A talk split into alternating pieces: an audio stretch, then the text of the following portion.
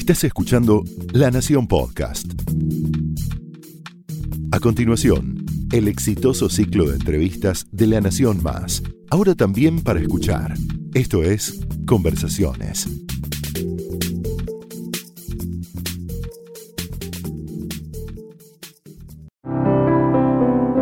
Creadores recibimos en este espacio dentro de Conversaciones de la Nación a hombres y mujeres que con su creatividad, con la manera que tienen de inventar su propia vida, nos inspiran. Hoy un director de cine, guionista, productor de cine también, eh, un creativo completo que tiene que ver con el cine, con la televisión, que, que, forma una dupla creativa con Mariano Con, que ha inventado, por ejemplo, televisión abierta eh, para la televisión, un, germen de lo que después fue YouTube, de lo que después fue Gran Hermano también, y películas como El Ciudadano Ilustre o El Hombre de Al lado, entre otras. Ellos empezaron con el video experimental, ahí se conocieron y, y bueno, y continuaron trabajando juntos. Eh, ahora mi obra maestra es la última película en la que trabajan juntos. Este nuestro invitado de hoy es el director y este es el punto de partida para esta conversación. Bienvenido, Gastón Duprat. Muchas gracias.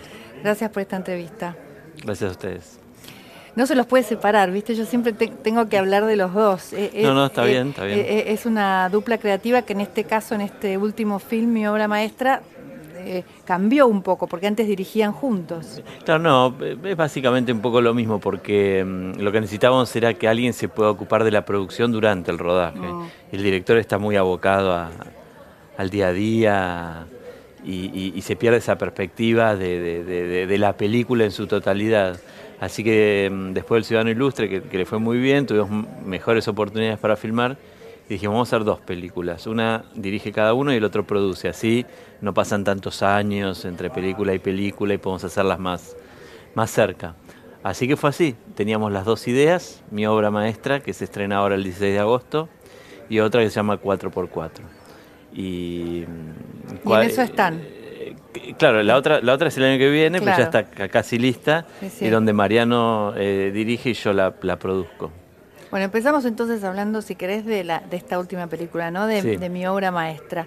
Mi obra maestra es, es un poco un, como una parodia o una crítica también al mundo del arte, ¿no? Y también habla mucho de la amistad y, sí. y intenta hacer una comedia, pero por momentos tiene mucho de drama. Sí, sí. Muy ¿Cómo nace el guion y la historia? Eh, la describiste muy bien. Es una um, nace de contar la historia de, de, de, de la amistad mas, masculina. Uh -huh. este, es, eso fue lo, lo primero. Luego, eh, el mundo, esa, esa, esas amistades que son como a, pe, a, pesar de todo, pese a todo. A pesar si, de que se, se, traicionan o Sí, se, como si hubiese siempre una base eh, de unión a la que siempre se recurre y siempre estaría. Sí. Este, vemos mucho ese tipo de amistad masculina, como uh -huh. que vidas distintas, universos distintos, pero como si hubiese algo, una unión. Hay unos códigos que son sí. estrictamente masculinos en la amistad. Puede ser que sí, ese tipo de amistad que, que describe la película, tal vez sí. Eh, ahora no me animo a decir que nada es estrictamente masculino por miedo. Pero sí, me parece que sí. Y mm, entonces la, queríamos retratar eso, que nos parecía súper rico con estos actores, además que a la vez son amigos en la vida real. Eh, Luis Guillermo Franchella y Luis Brandoni. Este, así que luego el mundo del arte es la geografía, el entorno donde sucede esto que nos es un mundo afín y que conocemos y que no tenemos que impostar. Suponte, yo no podría filmar un, eh, una película sobre cárceles. Claro. No, no tendría por dónde empezar. En cambio, ese mundo de, del arte que es tan contradictorio lo conocemos bien y podemos hablar con cierta autoridad sobre eso. Y, y además lo desnudan.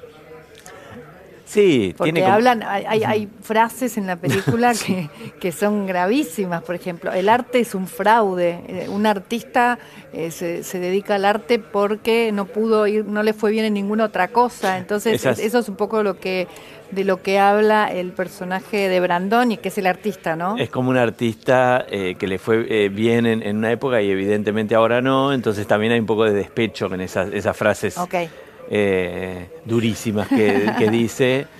sobre el arte, que de tan extremas que son, se nota que, que hay algo de exageración eh, o falsa humildad en eso. Él es artista y dice que los artistas no sirven para nada. Bueno, en realidad es una exageración eh, tan a la vista que, que habla termina hablando bien de él, claro. Claro, habla de su propio ego. Exacto, exacto. Ese es el mecanismo. Hay, tiene muy lindos textos la película, cosas que se dicen.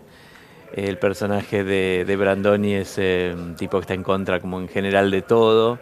Tiene un, pobre alumno a lo que, al que somete a, a todas sus arbitrariedades. En cambio, el personaje de Guillermo Franchella es más una persona más integrada, este... Que de alguna manera eh, está más como vendido al status quo de la sociedad, ¿no? Como más organizado, digamos. Es el galerista. Exacto, pero entendiendo igual lo que pasa. Lo, entiende, pero lo acepta y se mueve dentro de él, ¿no? Que... Además habla también de esa necesidad que tienen tanto el galerista del artista como el artista del galerista, de poder unir y que el arte sea de alguna forma una manera de vivir más, más contundente, ¿no? Sí, exacto. Y, habla también de, lo, de, bueno, de estos intentos del galerista por ayornar a su amigo, ponerlo otra vez en la, en la palestra. No funcionan hasta que se les ocurre una, una, una idea muy arriesgada. Este, mm, pero bueno, es un ámbito que a mí, a Mariano Con, a Andrés Duprat, que es el guionista y que es el director del Museo de Bellas Artes de acá. Sí, tu hermano, además. Sí, hermano. Él es, el que, es, el que armó un poco el guion. después ustedes lo mueven de acuerdo a la filmación, es así, ¿no? Él, eh, digamos, lo que hacemos es un trabajo grupal, de debatimos ideas todos y, y, y, definimos qué idea va a ser, cuál es más o menos la trama o Luego Andrés escribe, ¿sí? Es el que, digamos, a quien le resulta más cómodo escribir en esa geografía. Este, a mí me parece vistosa y divertida porque es disparatado el mundo del arte, pero yo no diría que la película trata sobre el mundo del arte, sino que diría que trata sobre la historia de la amistad de ellos.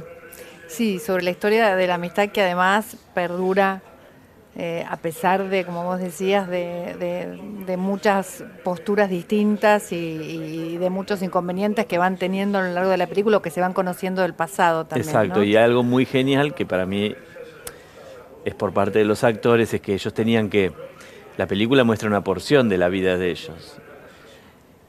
Y se tenía que mostrar una amistad solidificada por hechos del pasado que no se ven en la película, pero que se tienen que dejar entrever en las acciones del presente. Y eso es muy difícil y, lo logran instantáneamente. Uno los ve y dice, ah, estos son amigos, ya han pasado mil. Y se nota y en la película no se muestra ese pasado y sin embargo se siente presente eso. Hablábamos ahí un poquito fuera de cámara hace un ratito que esta es una película que además de necesitar de esa libertad y creatividad para poder filmar, para poder inventar una historia que sea atractiva, también eh, está muy sólidamente eh, tocada por una buena producción y van a necesitar también que les vaya muy bien, ¿no? Eh, ¿es, como la primera vez que sentís esas, ese condicionamiento? Uno, viste, siempre los directores siempre piensan que tienen la mejor película entre los brazos, la, tengan o no, generalmente es no. Este, pero bueno, lo que pasó con la película anterior dejó como la vara medio feamente alta. El Ciudadano Ilustre. El Ciudadano Ilustre, porque este, se estrenó como en muchos países y tuvo muchos premios internacionales. Entonces, bueno, con Bueno, ganó el premio Goya, ¿no? Ganó el Goya, ganó el, Ariel, el Fénix, el Platino, un montón de, premios iberoamericanos, ¿no? Eh, entonces dejó la vara en un lugar medio alto. Entonces, bueno, hay que lidiar un poco con eso aparte una película que dice tantas cosas, tantas cosas como importantes. Pero bueno, fuimos por otro lado, esta, esta, esto es más una comedia, una comedia negra o dramática. Eh, es un poco más liviana, a favor, lo digo, que El Ciudadano Ilustre, y tiene sí una gran producción. Eh, está, el coproductor es Mediapro, una empresa española muy, muy sólida. Entonces, bueno, fueron ocho semanas de rodaje, un equipo técnico enorme, filmamos en Brasil, en el museo de, que hizo Oscar Niemeyer en Niterói, que es, Sí, es increíble ese museo Hay, hay así. unas imágenes espectaculares en Sí. cuanto al arte, porque hay obras. Sí, eh, sí, hay obras de muchos y artistas tiene una en la textura película. la película de, de- de- de- de arte, ¿no? Sí. Y después filmamos también en, en Jujuy. Eso es mm, divino. Como 10 días estuvimos. Divino. En las serranías del Hornocal, que está a 4.761 metros de Qué altura. espectacular, qué difícil. muy alto. Y fuimos con todo nuestro enorme equipo y los actores a filmar ahí escenas claves de la película, pero se luce, se luce mucho. Después está retratada la ciudad de Buenos Aires con su, con su caos. belleza y su rusticidad, también su caos. Bueno, se habla mucho de la Argentina y también de la ciudad de Buenos Aires. Se la critica bastante, ¿no? Sí, a la sí. Argentina, a la, a lo- a la forma de ser del argentino, al ser nacional, digamos. Sí. Eh, todo un poco en, desde el lugar de este artista que interpreta a Brandoni, que es espectacular y es magistral, me parece, la actuación de Luis Brandoni en la película, que se, se, se destaca y lleva el guion de una manera muy, muy, muy atractivo. Pensamos mucho en estos actores, en que la película también resulte un homenaje a sus cualidades y que, y, que, y que estén cómodos en sus roles y en el tono. A mí me gusta Franchella como actor en general, pero como comediante me parece increíble. Hacía muchos años que en cine no hacía eso. Brandoni, bueno, también a mí y a Mariano nos parece un actor increíble. Aparte somos muy fans de las películas de él de los 80, Ujú. de, de Esperando la carroza, de Cien veces no debo.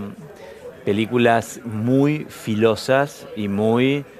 eh, sí, muy, muy con una postura muy este, eh, dura eh, con, con la, con, la, con la sociedad, este, con la clase media. Muy, muy, muy, muy, muy duras. Si uno las, las vuelve a ver ahora, se agarra la cabeza de mucho riesgo, ¿no? Tal vez no riesgo estético, pero sí discursivo. Y a nosotros nos gusta mucho ese cine. Brandoni en esas películas está espectacular y siempre queríamos actuar con él. Así que cuando los dos nos confirmaron, bueno, ahí ya se termina de, de- de- armar la película ideal para nosotros. Eh, en el Ciudadano Ilustre ustedes habla- hablan es- esencialmente de, de esta hipocresía del prestigio, de la fama, ¿no? Y de, y de cómo eso se, se contrasta a veces con, con- con la vida real y la vida de, de todos los Mm. días de otros seres que, que no viven ese prestigio y esa fama. Eh, eso eso les, les da como un tono también en muchas de sus obras, ¿no? Sí, eso está en, todas las películas, es como un retrato de, de esas En El hombre de al lado. Claro, como de, de imposturas que todos tenemos que, adquirir para, para relacionarnos, para trabajar, este, personajes que hay que sostener como, podamos mm, para fluir socialmente, ¿no? Eh, y a veces nosotros en las películas mostramos el backstage de esa construcción, eh, entonces resulta crítico, pero nos abarca a todos, así que, qué sé yo, en el caso de la película, este, este galerista es encantador y es, este bueno, pero por atrás no es nada encantador Claro. y, sabe perfectamente lo que está haciendo y, y qué rol está cumpliendo, ¿no? Bueno, también eh, en, en esta me baso un poco en el Ciudadano Ilustre porque bueno es, es como un prototipo de algo que mucha gente vio también, ¿no? Eh, y, Sí. que, y, y que quizás va, va, va a relacionar también con mi obra maestra en algún momento porque bueno eh, hay, hay algunas de las cosas de las que se habla en el Ciudadano Ilustre también Sí, en esta película, sí. aunque son totalmente diferentes, pero eh, esta cosa del prestigio de llegar a un lugar, ¿no? Y de, y de, y de ser consagrado para el resto del mundo, como pasó también, como les pasó a ustedes, a vos y a Mariano con el Ciudadano Ilustre. Sí, el Ciudadano Ilustre, después de cinco años de muchísimo trabajar, Sí. de muchísimos inconvenientes, llegó a un lugar Sí, sí, bien arriba y les dio, me, contaste muchas posibilidades. Pero también quizás algún miedo, porque si ustedes van a fondo con el tema del prestigio, dicen que bueno, los artistas tienen que tener un poco de tensión, ¿no? Que el prestigio les saca un poco esa tensión para poder ser creativos. Bueno, ¿Cómo la viviste el después del Ciudadano Ilustre? Es que es, es así, tal cual. A mí en, en Bahía Blanca me quisieron, yo soy de Bahía Blanca, Sí. me quisieron condecorar con la medalla Ciudadano Ilustre. o sea, es real y con toda la buena intención. Saliste corriendo. Con toda la buena intención. del mundo, muy bien intencionado, y le dije, bueno, no, no, no, no, no, no es conveniente. Este, ¿Por qué no? Bueno, porque eh, me, nombran Ciudadano Ilustre por la película Ciudadano Ilustre y, por lo, y, con lo que cuenta la película Ciudadano Ilustre. ¿Te hubiera sentido incómodo? Sí, no, pero tenemos esos galardones con Mariano. Somos personalidad destacada de la provincia de Buenos Aires, qué sé yo. Sí, nos dieron todo eso también. fue como probar de nuestra propia medicina. Ah, bueno, ahí, ahí te digo, probaron de, la propia medicina y cómo, cómo la llevaron. No, con humor, con humor. con humor. Les dio un poquito de, de miedo verse en ese lugar a, Mariano Con en San Martín, de donde es él, en Ballester, este, se organizó un acto, el municipio, donde estaba la maestra de séptimo grado, una placa. Impresionante. Este, no, con humor lo vivimos y, y bueno, es eso, eso, eso de, la impostura. En el caso de, del ciudadano ilustre, em, creo que tuvo el mérito de mostrar algo que, habíamos visto mil, veces, pero no, sé, no lo habíamos analizado, las celebridades que regresan de Europa a, Buenos Aires o a un pueblo, lo mismo, y el, trato que se les da. Hasta, ¿Cómo se sobrevalora también? Sí, hasta el punto de, que hacen algo que, equivocado para la gente y bueno, se revierte todo. Cae todo. Y en el caso de mi obra maestra, esta cosa también muy local que, que es el tema, esto de la amistad y de los vaivenes de la amistad y de los límites de, la amistad entre dos, tipos que se ven que han pasado mucho en la vida. ¿no?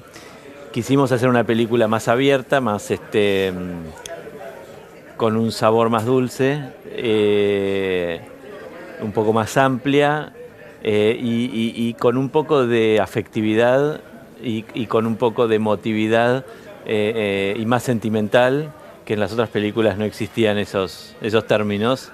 En y con más quiebres, ¿no? Sí, sí muchos, pero hay muchos quiebres y, suspenso por momentos. Suspenso y también hay momentos que yo estuve en una, proyección ahí escondido que algunas personas lloran en un momento. Yo, me, yo me he emocionado. Me he emocionado con la película. eso para las películas nuestras es nuevo. Es nuevo.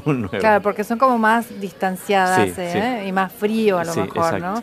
Ustedes empezaron con el video experimental y se conocieron ahí, vos y, Mariano. En, haciendo eh, ese tipo de, películas que en un momento estaba muy de moda, ¿no? Y, también crearon televisión abierta, yo decía en la presentación, como un quiebre, como una, una antelación a lo que iba a venir después con los youtubers de filmar cómo vienen las cosas con los defectos y con esas cámaras que no tenían nada que ver con el broadcasting ni con la perfección y con las reglas, ¿no? Sí, eso fue, el otro día sacamos cuenta con Mariano, cuentas y casi, casi nos matamos porque este año se cumplen 20 de televisión abierta. Y dijimos, vamos a hacer un programa especial, algo, no sé, mejor dejarlo pasar porque 20. Fue año 1998. Era otra televisión. Inventamos eso. Y salió en América. Salió solamente cuatro meses al aire, pero se lo recuerda mucho. Muchísimo. Y fue, sí, el primer reality show de Tienen la que meterse y, Sí, en YouTube. Y en YouTube. Justamente. Eh, fue el primer reality show de la TV mundial. Fue YouTube, era igual a, igual a YouTube, pero bueno, fueron cinco o seis años antes. Y fue muy avanzado. Después este, salió unos meses al aire y, luego se, se replicó o, lo, inclusive lo han robado de otros canales del mundo. Inglaterra, Francia, Turquía, China, en todos lados salieron versiones de, de, ese, de ese programa. Y después seguimos con otro que se llamó Cupido. Sí. Muy lindo. Y otros programas más y después empezamos con las, con las películas. ¿Y qué les pasó ahí? ¿No, no, no volverían a la televisión? ¿Qué, qué podrían crear hoy que, no esté pasando? ¿Qué les gustaría? ¿Por dónde les gustaría ir? Mira, lo hicimos, lo hicimos en La Nación, aquí, que es un programa de grandes pensadores de las artes plásticas, eh, tratar de, concentrar su, corpus de pensamiento más, profundo a través de una entrevista muy sofisticada que hace Pablo Gianera a cada uno y muy estudiada, muy precisa y, con mucha documentación. Así que hicimos, todavía está inédito, hicimos un ciclo aquí en el canal de la Nación que se llama mm, eh, Técnica Mixta. Bien. Eh, conducido por Pablo Gianera. Que es un entendido del arte. Muy entendido y es un programa muy preciso, muy, muy este muy sofisticado en el buen sentido, muy cuidado hasta, hasta el último segundo. Bien. Ah, Si bien son entrevistas, pero muy, este, muy pertinentes para cada... Y, ti- y- y son invitados los artistas plásticos, 13 de los artistas plásticos más importantes argentinos. Eh, esto fue hecho por eh, vos, ¿no? Tu hermano y, y Mariano también. No, no, eh, Andrés no. eh, Ah, Andrés no. Ah, yo pensé Mariano, que Andrés estaba involucrado. eh, yo y el equipo de acá de, de- de producción del, del canal. Bien. Así que bueno, esa es la vuelta ya- a la vamos- televisión. Vamos, a ver, es la vuelta a la televisión. sí, sí. Y Eh, 4x4 es la bueno. nueva película que en realidad va a dirigir Mariano Sí, y vos es vas a producir. Exacto, ya está. Este, pasa que la vamos a estrenar el año que viene. Es una película muy diferente. Se estrena en abril así- del año que viene, así que nos volveremos a ver para ese entonces.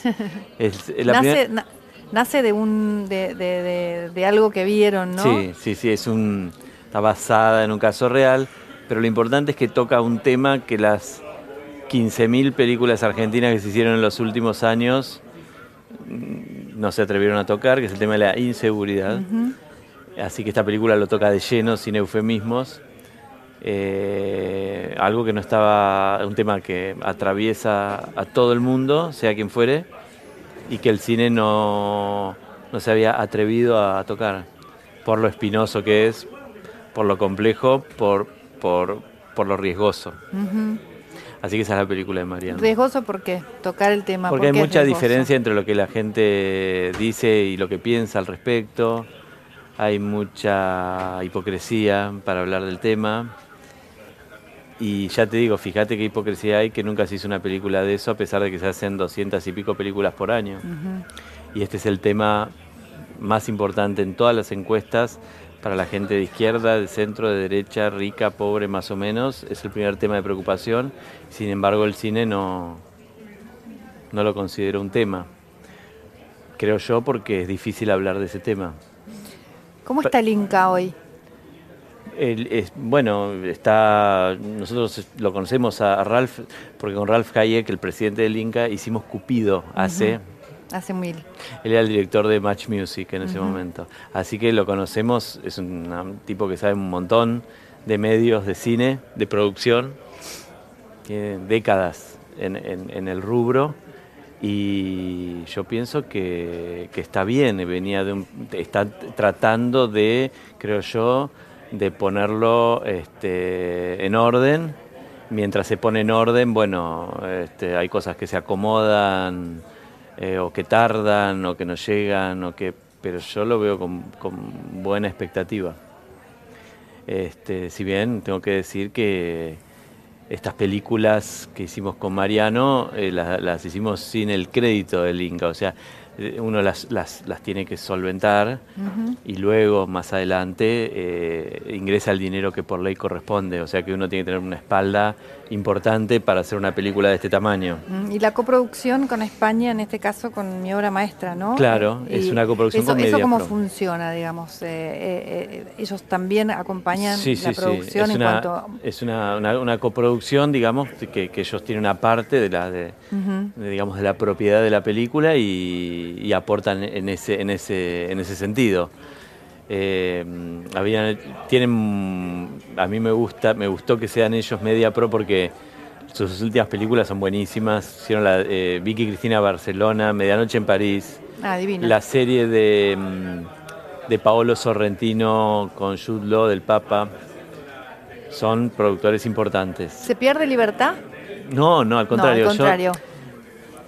Opino al revés en general de eso porque yo pienso que, que el, el más cineasta más independiente para mí es Spielberg, por decirte a alguien, porque no le tiene que pedir permiso a nadie y sus películas son multimillonarias, es- es- él también, y, y eso... Hace lo que quiere. Hace lo que quiere, es indie, independiente. En cambio el cineasta independiente tiene una cantidad de... Es, él es el que, el, el- el indie es el que no es libre porque, bueno, tiene una limitación de estilo, porque si se ha- hace algo un poco más popular ya no es, eh, no- nunca tiene plata, entonces tiene que andar con la carpeta bajo el brazo y eso... lo- Hacerlo lo- con pocos recursos. Sí, o sea que esto de lo independiente eh, y de la libertad, eh, yo siento que está tergiversado. Nosotros somos completamente libres con Mariano, es una película enorme la que hicimos y podría haber hecho podría haber hecho un desastre. Mi obra maestra. Sí, mi ¿Es obra, tu obra maestra. no me gusta decir así porque también este, bromeamos entre amigos que obra maestra ya es como un, género, policial, comedia, ciencia ficción, obra maestra. Y la obra maestra puede ser muy mala o muy buena, pero se trata de películas que tienen ínfulas de obra maestra, por más que sean malísimas. Entonces decimos a veces cuando vemos una película esas importantes como que dicen cosas graves y qué sé yo, uy, una obra maestra, aunque sea pésima. ahí ahí estás, está el tono que le ponen no solamente a las películas, sino a la vida misma, ¿no? ese tono de, ironía. Puede ser. Gracias, Gastón. De nada. Muchas gracias. Mi obra maestra entonces, 16 de agosto. 16 de agosto. Gracias. De nada.